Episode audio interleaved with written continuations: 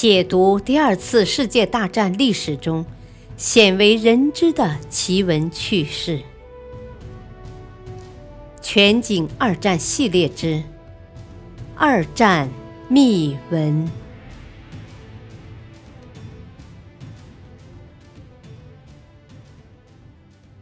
第十章：第二战场的骗局。第一集。大西洋壁垒之二。中士出去后，狄歇朝桌子跟前走了两步，把地图向自己拉近。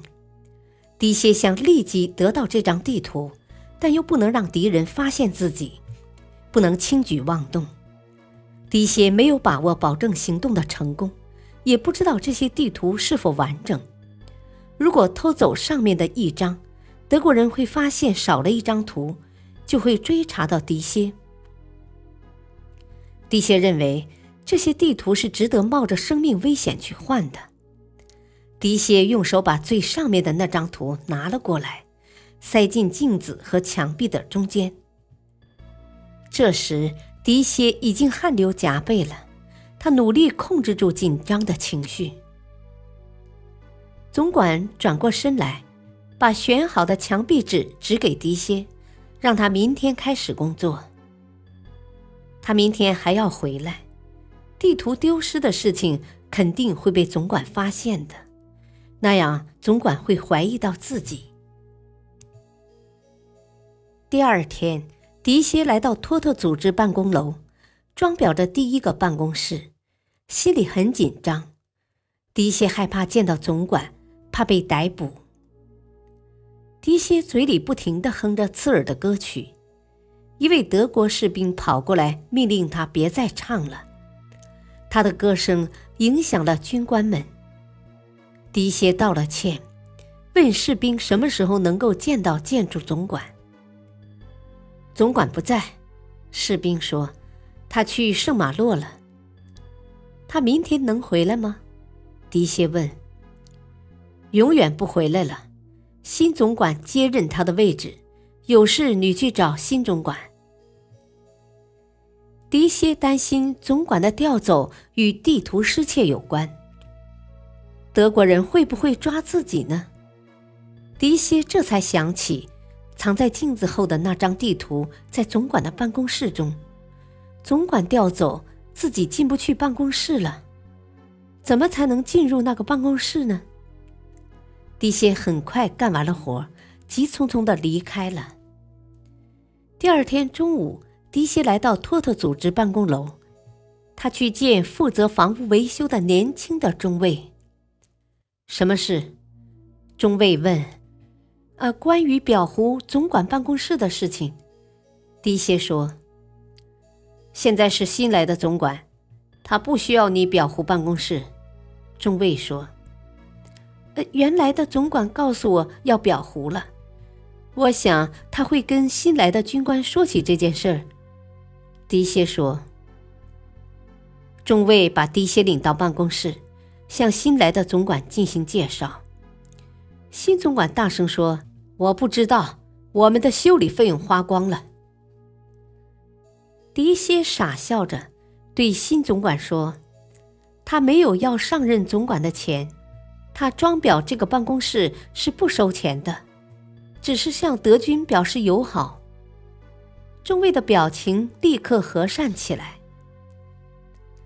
新总管吩咐中尉把办公室中的东西搬到外边去。狄歇说：“他不想给中尉增添麻烦，他会把办公用具放在办公室的中央盖好。”新总管对狄歇的话非常欣赏。因为这减少了中尉很多的麻烦。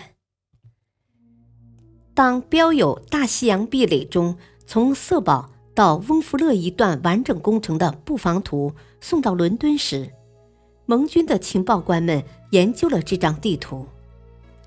他们担心德国人知道地图丢失后会对原计划进行调整，但是德国人在这段工事的修建上没有做任何改动。原来，托特组织丢失了图纸后，没有向上级汇报。这段工程照原计划修建。迪歇并不是职业的间谍，但他是一个反德的斗士。大西洋壁垒设防的重点在加莱地区，诺曼底一带则防御较薄弱。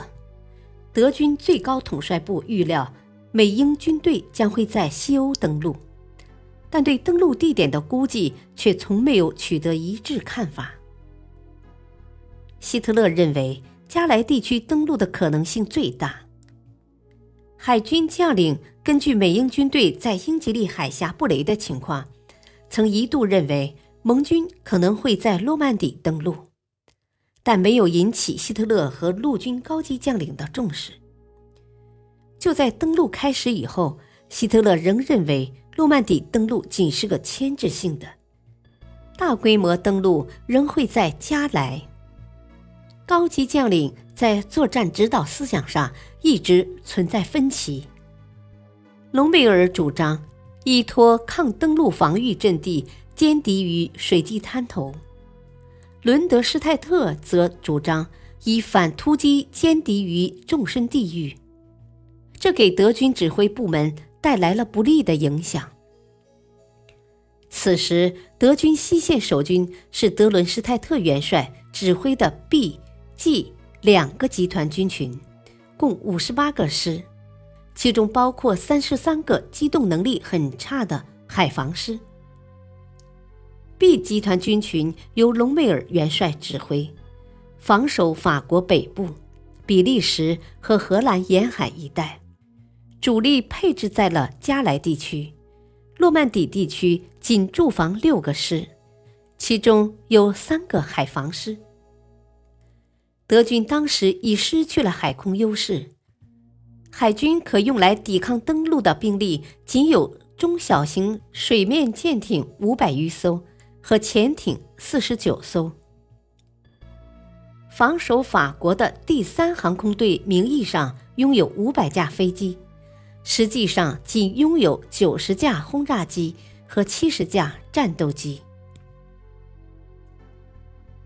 感谢收听，下期播讲冰底大不列颠。敬请收听，再会。